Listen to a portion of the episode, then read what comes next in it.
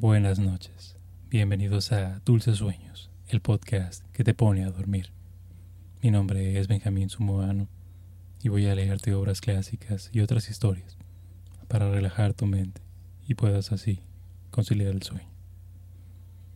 El objetivo de este podcast es acompañarte en ese viaje nocturno mientras quedas dormido o dormida. O si lo prefieres, escuchar juntos la narración.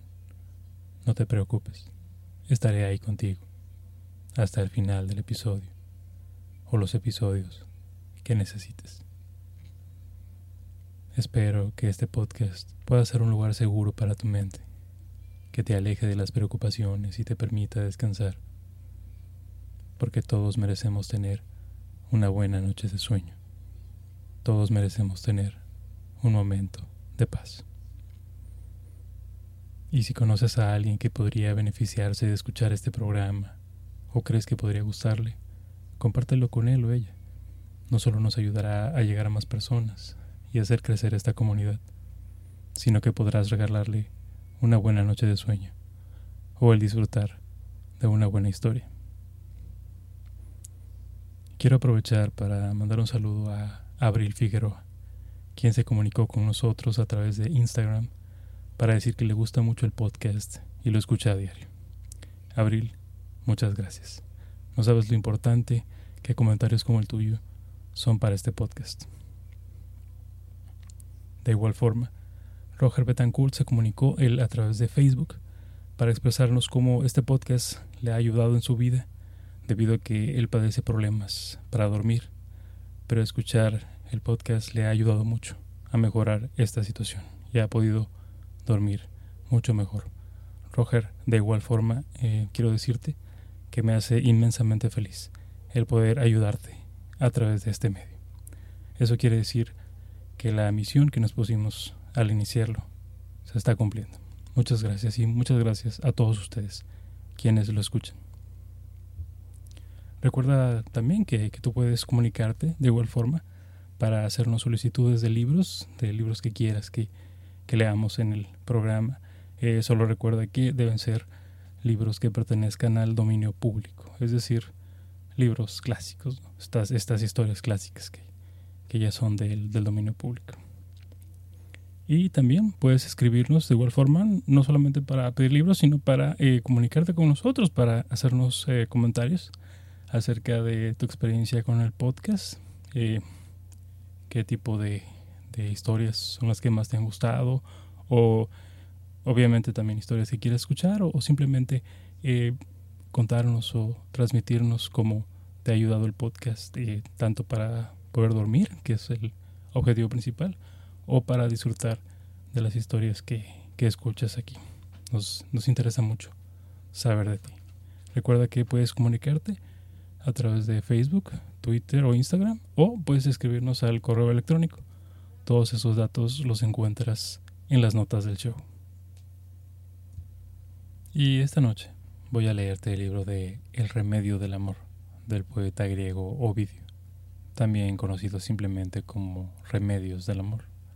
Se trata de un poema en prosa en que el autor da consejos a hombres y mujeres para recuperarse luego de tener un corazón roto, algo que espero que a nadie le esté pasando, pero que, bueno, forma parte de los distintos aspectos de esa emoción tan hermosa llamada amor.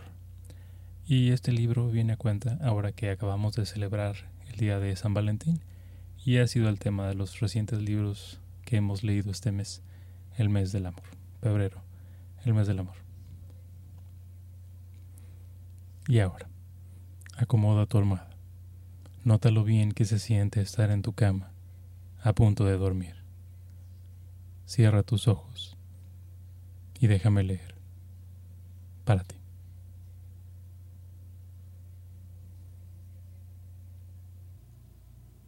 El remedio del amor por Ovidio. Habiendo leído el amor el título de esta obra, digo, es la guerra, lo veo, es la guerra con lo que se me amenaza. Oh Cupido, no achaque semejante maldad al poeta que, sumiso a tus órdenes, enarboló en cien ocasiones el estandarte que le habías confiado. Yo no soy aquel Diómedes cuya lanza hirió a tu madre cuando los caballos de Marte la arrebataban a las etéreas regiones. Otros jóvenes no se abrazan a todas horas en tu fuego, mas yo ame siempre. Y si me preguntas mi actual ocupación, te diré que es la de amar. Hay más. Enseñé el arte de obtener tus mercedes y sometí al dictado de la razón lo que antes fue un ímpetu ciego. No te soy desleal, amado niño, no desautorizo mis lecciones, ni ni mi nueva musa destruye su antigua labor. El amante recompensado, ebrio de felicidad, gócese y aprovecha el viento favorable a su navegación, mas el que soporta regañadientes el imperio de una indigna mujer, busque la salud acogiéndose a las reglas que prescribo. Porque algún amador se echa un lazo al cuello, y suspende de alta viga la triste carga de su cuerpo, o ensangrienta sus entrañas con el hierro homicida. Tú deseas la paz y miras las muertes con horror, el que ha de perecer víctima de pasión contrariada, si no se sobrepone a ella, cese de amar, y así no habrás ocasionado a nadie la perdición. Eres un niño, y nada te sienta tan bien como los juegos. Juega pues, ya que las diversiones son propias de tus años. Podrías lanzarte a la guerra armado de agudas flechas, pero tus armas jamás se tiñen en la sangre del vencido. Marte, tu padre, pelee con la espada o la aguda lanza, y vuelva del combate vencedor y ensangrentado con la atroz carnicería. Tú cultivas las artes poco peligrosas de Venus, por cuyos dardos ninguna madre quedó huérfana de su hijo haz que caiga hecha pedazos una puerta al rigor de las contiendas nocturnas, y que otra se adorne con multitud de guirnaldas. Encubre las citas secretas de los mozos y sus tímidas amantes, y permite que con cualquier estratagema burlen a un marido receloso. Que el enamorado dirija ya sus tiernas súplicas, ya violentas imprecaciones, y cante, si se le niega la entrada en tono quejumbroso. Te bastan las lágrimas que obligas a verter sin que te reprochen ninguna muerte, y tu antorcha no merece alumbrar el horror de la pira. Así dije, el amor batió sus alas cuajadas de oro y piedras preciosas, y me respondió, termina la obra comenzada. Acudan a mis lecciones, jóvenes burlados, que encontraron en el amor tristísimos desencantos. Yo les enseñaré a sanar de sus condolencias, como les enseñé a amar, y la misma mano que les causó la herida les dará la salud. La misma tierra alimenta hierbas saludables y nocivas, y a menudo la ortiga crece junto a la rosa. La lanza de Aquiles sanó la herida que ella misma infirió al hijo de Hércules. Cuando advierto a los mancebos, crean que lo digo también a las muchachas. Doy armas a las dos partes contrarias. Si entre mis preceptos se desliza alguno que no convenga a su modo de ser, a lo menos le servirá de provechoso ejemplo. Y el fin que me propongo es de suma utilidad, extinguir las llamas crueles y libertar los corazones que gimen en su vergonzosa esclavitud. Filis hubiese vivido a ser yo su maestro, y si descendió nueve veces a orillas del mar, hubiera vuelto otras tantas, o más todavía. Dido, a punto de morir, no habría visto desde lo alto de su palacio como la flota de los troyanos daba las velas al viento, ni la desesperación hubiese armado contra el fruto de sus entrañas a la madre cruel que se vengó de su esposo en la sangre de los comunes hijos. Gracias a mi arte, terco, tan apasionado por Filomena, no habría por su crimen merecido convertirse en ave. Sea mi alumna Pasífae y dejará de amar al toro. Sea Lofedra y ahogará su pasión incestuosa. Entrégame a París y Menelao será dueño de Helena. y Pérgamo no caerá vencida por las huestes de los dánaos.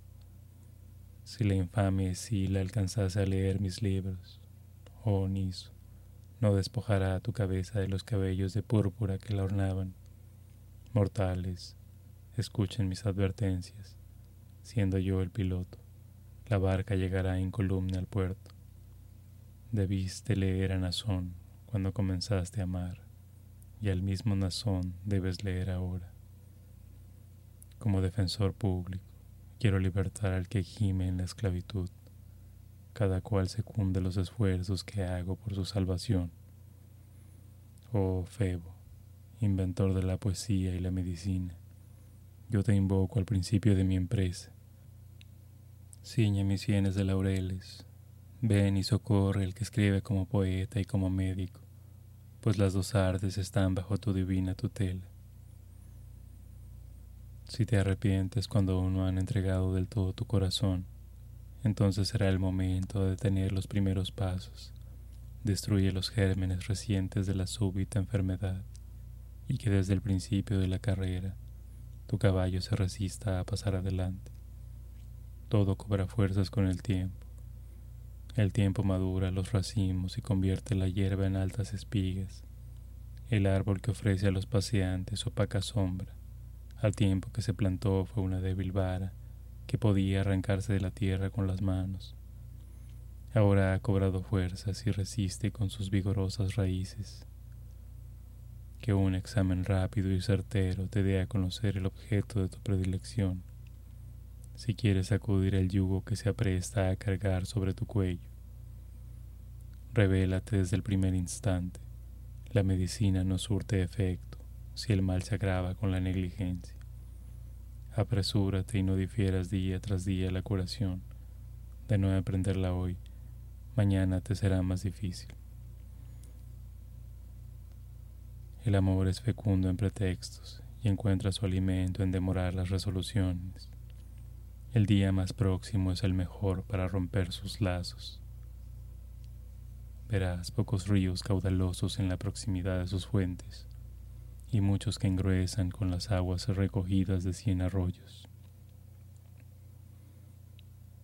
Si hubieras reflexionado sobre la enormidad de tu crimen, oh mirra, no ocultaría tu rostro la vergüenza bajo la corteza de un árbol. Yo he visto heridas fáciles de cicatrizar al principio, que llegaron a ser incurables por la dilación y el abandono nos gusta coger las flores de Venus y decimos de continuo, mañana aún será tiempo. En el interín y a la callada del incendio nos quema la sangre y el árbol maléfico echa hondas raíces. Si pasa el momento de aplicar el remedio y el amor y antiguo señorea tu débil corazón, el caso ofrecerá enormes dificultades. Con todo, no desahuciaré al enfermo porque me llame demasiado tarde. El héroe hijo de Peán debió cortarse con enérgica mano la parte herida de su cuerpo. No obstante, se dice que sanó años después y con su valor puso término a la guerra de Troya. Yo que a poco te aconsejaba atacar presto la enfermedad naciente, ahora más reposado te brindo remedios tardíos. Intenta, si puedes, extinguir el incendio al producirse las llamas o así que cansado, disminuye su propia violencia. Cuando veas un hombre que enloquece de furor, deja pasar su arrebato, difícil de contenerse en el primer ímpetu de la cólera. Es un temerario el que, pudiendo descender en línea oblicua, se empeña en nadar contra la bravía corriente. El ánimo impetuoso y rebelde de los preceptos del arte rechaza y mira con odio a su mejor consejero, solo será fácil curarle cuando se deje tocar las heridas y se disponga a oír las voces de la razón. ¿Quién que no esté demente impedirá a la madre llorar en los funerales de su hijo? No son propias tales circunstancias para inculcarle la resignación.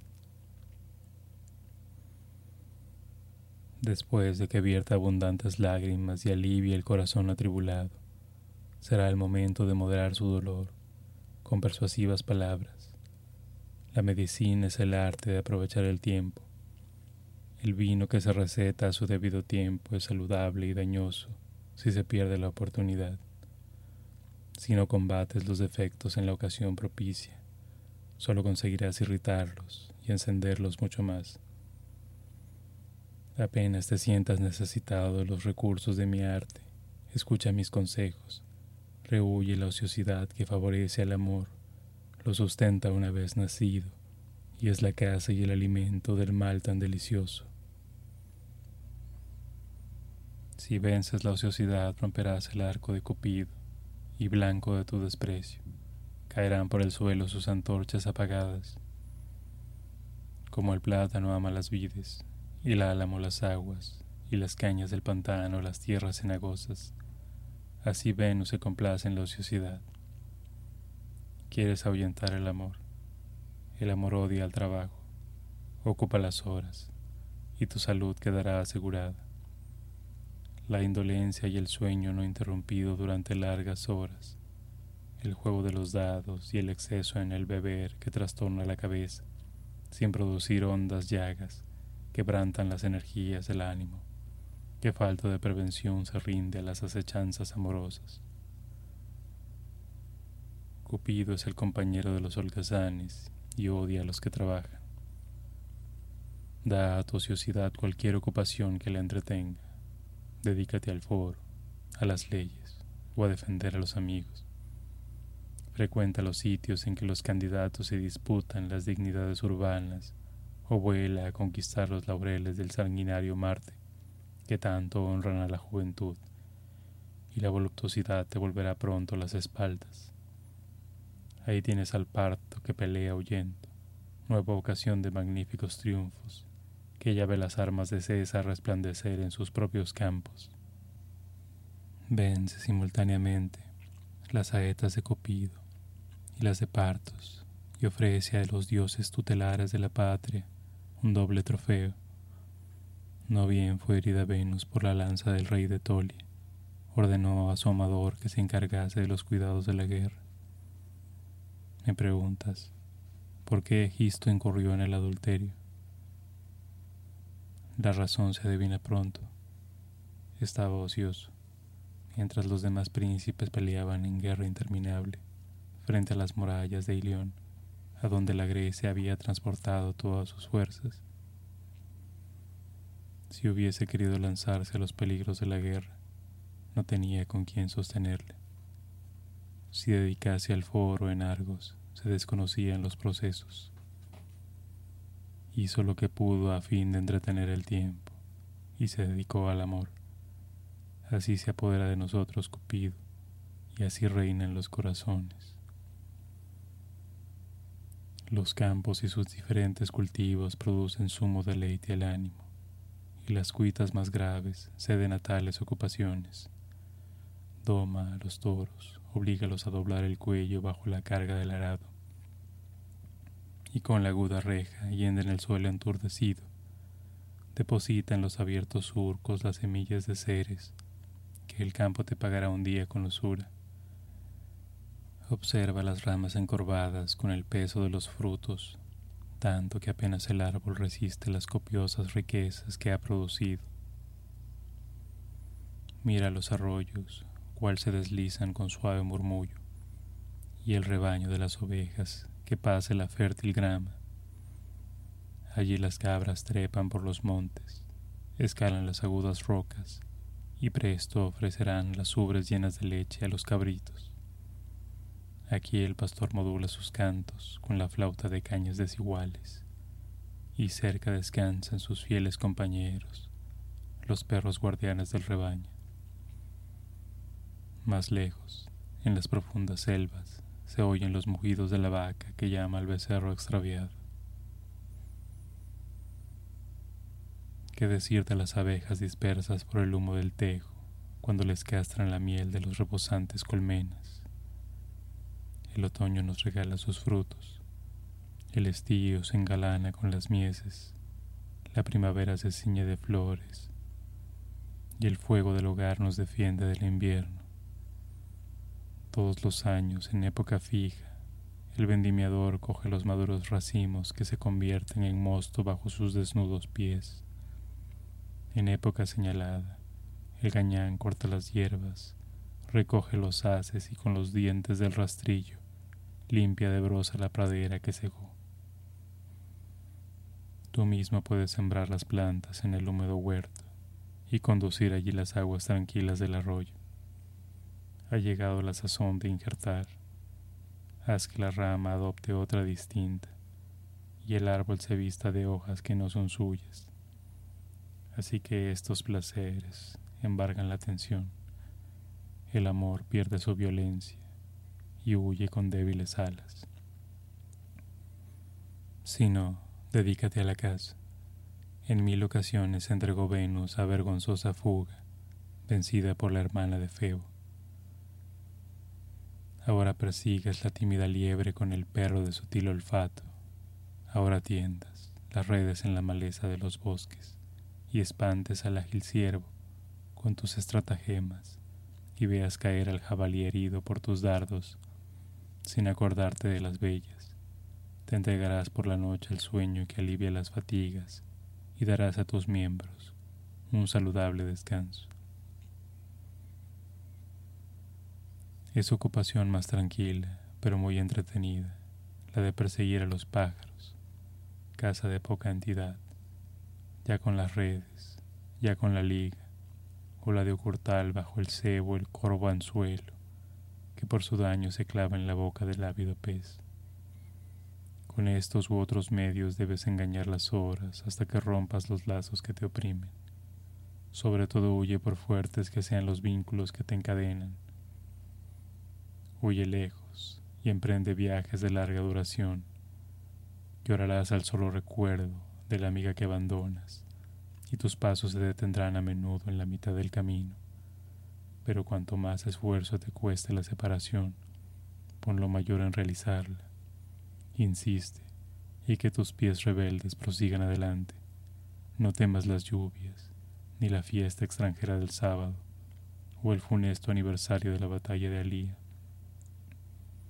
No inquieras las millas que has recorrido, sino las que te faltan por recorrer, ni busques pretextos que te detengan en un lugar próximo. No cuentes los días, no vuelvas con frecuencia las miradas hacia Roma, huye sin descanso, Gracias a la fuga, el parto vive aún seguro de sus enemigos. Alguien calificará de duros mis preceptos, y confieso que lo son. Mas a qué remedios dolorosos no nos sometemos por recobrar la salud. Enfermo bebí muchas veces pociones amargas que me repugnaban, con ganas de comer se me negaban los alimentos que pedía. Por sanar tu cuerpo resistirás el hierro y el fuego, o oh muerto de sed, no darás a tus secos labios una gota de agua, y no tolerarás por salvar tu alma la dureza del remedio. Esta parte de nuestro ser tiene valor más crecido que la corporal. El principio de mi arte exige grandes sacrificios, mas solo cuesta trabajo vencer los primeros momentos.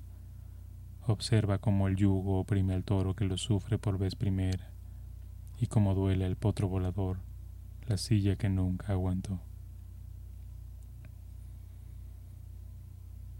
¿Acaso dejas con pena el hogar paterno? Sin embargo lo dejarás, deseando enseguida volver a pisarlo, y no te llaman los lares de tus abuelos, sino el afecto hacia tu amiga, que encubre su flaqueza con pomposas palabras. Así que hayas partido el campo, los compañeros de viaje y las sorpresas del camino, proporcionarán mil solaces a tus cuitas. No pienses que basta oír. Prolonga la ausencia hasta que el fuego pierda toda su fuerza y no se oculte una brasa bajo las cenizas. Si te apresuras a volver antes de la completa curación, el amor rebelde probará de nuevo en tu pecho sus armas crueles, y en vez de aprovecharte la ausencia, te sentirás más febril, más ardoroso, y con tu alejamiento habrás agravado los males que padeces. Deja a otros la creencia de que son útiles las hierbas nocivas de demonia y los secretos de la magia. El recurso de los maleficios está de por antiguo desacreditado. Mi inspiración en versos religiosos te brinda remedios inocentes. Por consejo mío no se evocarán las sombras del sepulcro, ni una vieja hechicera con sus infames cantos conseguirá que la tierra se entreabra, ni traspasará de unos campos a otros las doradas mieses, ni hará palidecer súbitamente el disco del sol. Como de costumbre, el Tíber correrá a sepultarse en las alas del océano, y la luna proseguirá su curso arrastrada por blancos corceles. Ningún pecho calmará sus zozobras con los encantamientos, y el amor no cederá a la fuga por la pestilencia del azufre encendido. Princesa de Colcos, ¿de qué te sirvieron las plantas cogidas en la ribera del Fasís? Cuando querías permanecer en la mansión de tus padres, que te aprovecharon, Circe, las hierbas de Persa, al impulsar un viento bonacible las naves de Ítaca. Echaste de mano de Sinardides para impedir la marcha del astuto huésped, mas no por eso dejó de huir a toda vela con la mayor seguridad. Nada perdonaste para matar el fuego que te abrazaba pero el amor reinó largo tiempo en el alma que pretendía rechazarlo. Pudiste mudar a los hombres en mil formas diferentes, no subtraerte a las leyes que dominaban tu corazón. Cuando ya se disponía a partir el rey de Ítaca, dícese que pretendiste detenerle con tales razones. No te suplico ahora lo que antes, bien lo recuerdo, sostenía mi esperanza que quiera ser mi consorte, y eso que me imaginaba digna de llamarme tuya, por ser una diosa y la hija del potente Febo. Solo te ruego que no apresures la partida, como merced te pido la dilación, que menos pueden demandarse mis votos. Ves el mar alborotado, teme su furia Dentro de poco el viento soplará más favorable a tus velas.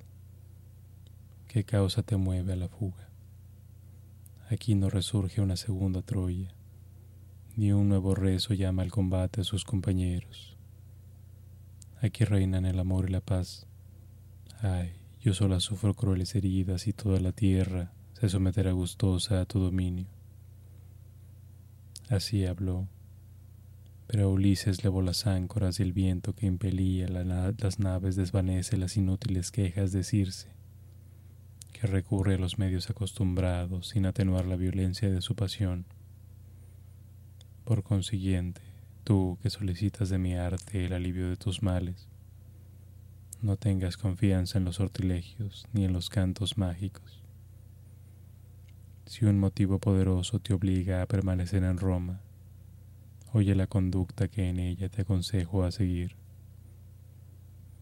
Alma grande la de aquel que rompió las cadenas que le sujetaban, perdiendo el sentimiento del dolor. Si alguien revela tan supremo esfuerzo, yo me declaro su admirador y digo que no necesita más consejos. Mas tú que no asientas a separarte del ídolo amado, tú que quieres ser libre y no puedes, habrás de recibir mis lecciones. Ten presentes a todas horas las infidelidades de tu aviesa amiga y no borres de tu memoria las pérdidas que te ocasiona. Ella me ha quitado esto y lo otro, y no contenta de tales rapiñas, me ha forzado su avaricia a vender en almoneda la casa de mis padres qué juramentos me hizo la pérfida, y cuántas veces los violó, y cuántas permitió que yaciese tendido en su puerta. Ella ama a otro, le fastidian mis agasajos, y un mercachifle goza las noches que me son debidas. Padezcan todos tus sentidos al recuerdo de las injurias siempre vivas, que han de desarrollar los gérmenes del odio, y pluguiese al cielo que estuvieras elocuente al reprocharle sus maldades. Pero no, quéjate solo, y la elocuencia sin pretensiones acudirá a tus labios. En otro tiempo llegó a ser objeto de mi solicitud una joven cuyo carácter no se venía con mi modo de ser.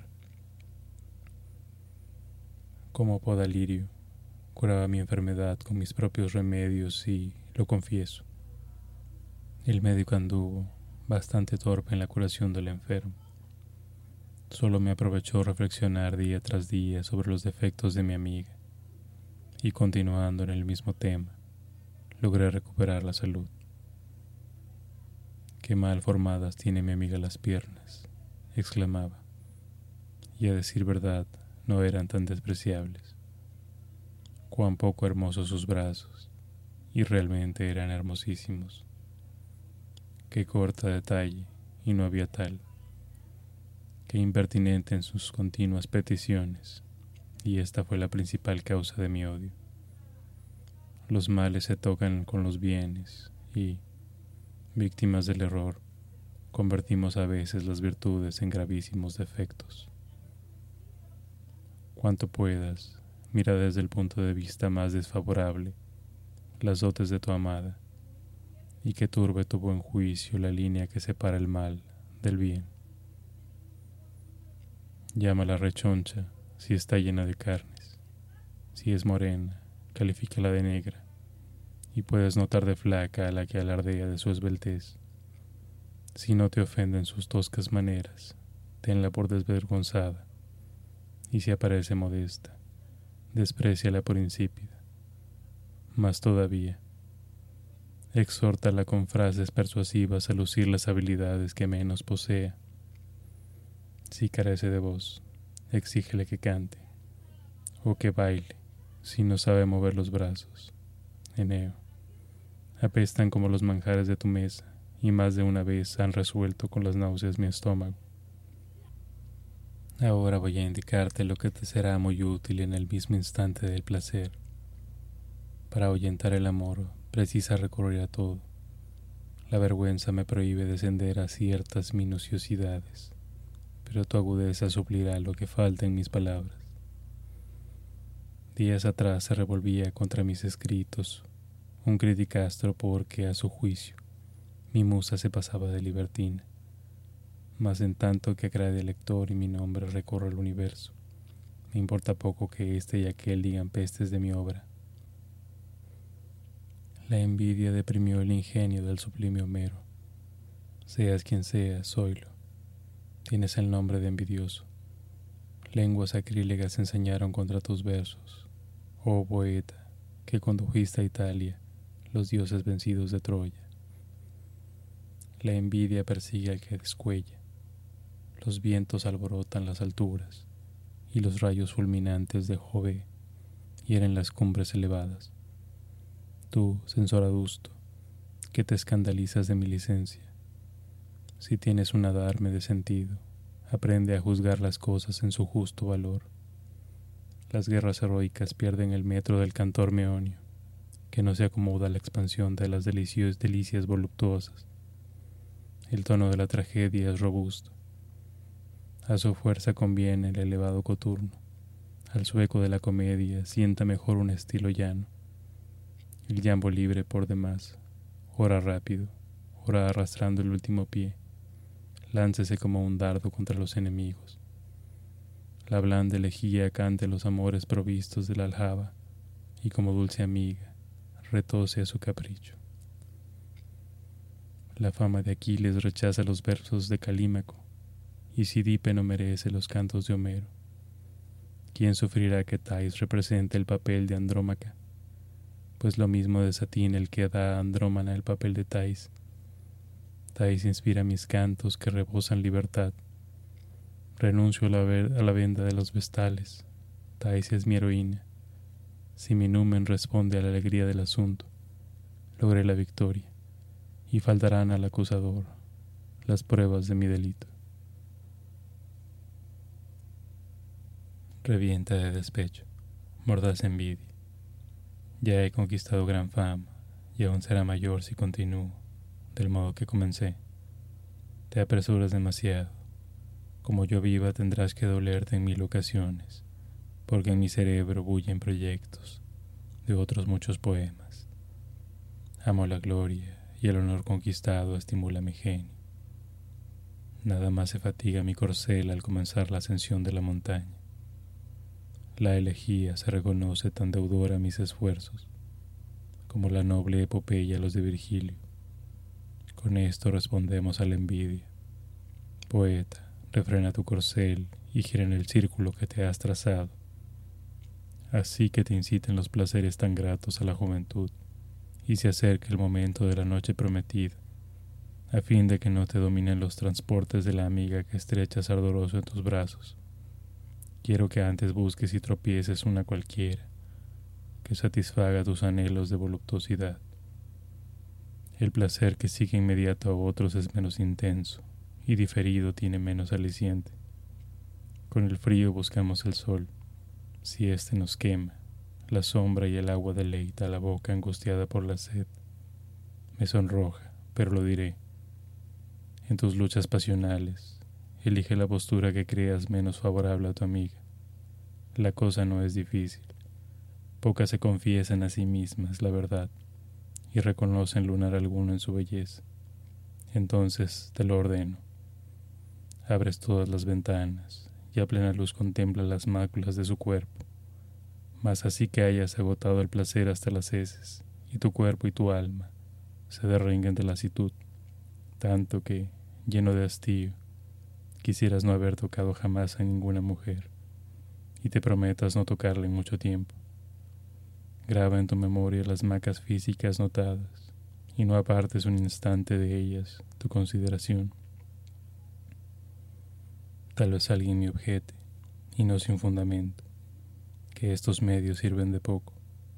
Cierto, pero si aislados son ineficaces, ayudan mucho reunidos. La pequeña víbora mata con su mordedura al toro corpulento, y un perro de escaso poder contiene a veces la embestida del jabalí. Aprovecha, pues, la fuerza del número reúne las advertencias que te dirijo y forma con todas un haz apretado, mas como son tan distintos los caracteres y fisonomías de las personas, no todas se han de guiar por mis prevenciones. El hecho que no ofende tu conciencia, a juicio de otro caso, constituye un delito. Este sintió paralizarse su amor en mitad de la carretera, porque el cuerpo desnudo de su amiga dejó al descubierto las partes vergonzosas. Aquel, porque al incorporarse cansada de los deleites de Venus, notó señales repulsivas en el inmundo lecho, los que pudiste mudar de conducta por tan leves motivos, jugabas con el fuego, tan débil era la llama que encendía sus pechos, más que el niño alado ponga bien tirante la cuerda de su arco. Presto la turba de los heridos vendrá a pedir eficacísimos auxilios.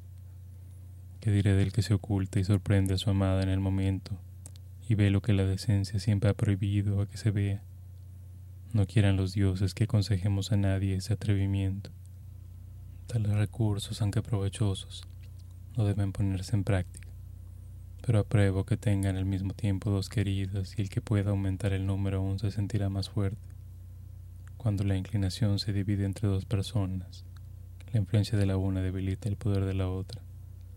Los ríos caudalosos menguan divididos en multitud de arroyos y la llama se extingue quitándole la leña de que se alimenta. Una áncora no basta a sujetar las barnizadas naves, ni un solo anzuelo a quien pesca en las corrientes aguas. El que de antemano se preparó un doble solaz, desde entonces aseguró su victoria sobre la fortaleza enemiga, ya que te entregaste con tan poca cautela a una sola, busca al menos desde ahora su nuevo rival. El infiel Minos, subyugado por Pocris, traicionó a Pasífae, y la primera esposa vencida se dio el puesto a la segunda.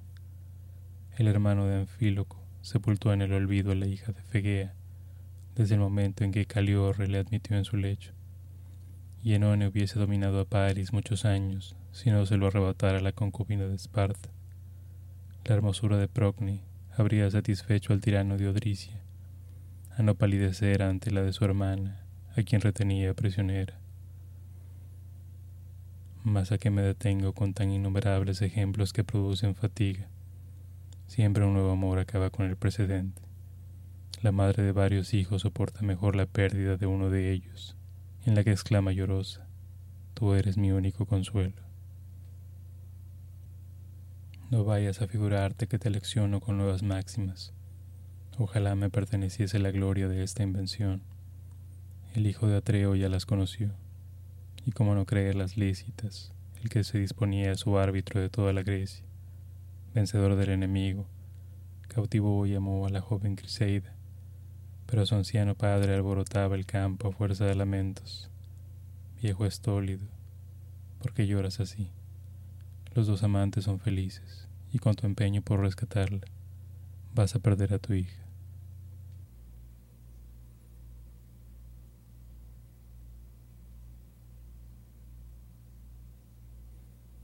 Que tengas dulces sueños.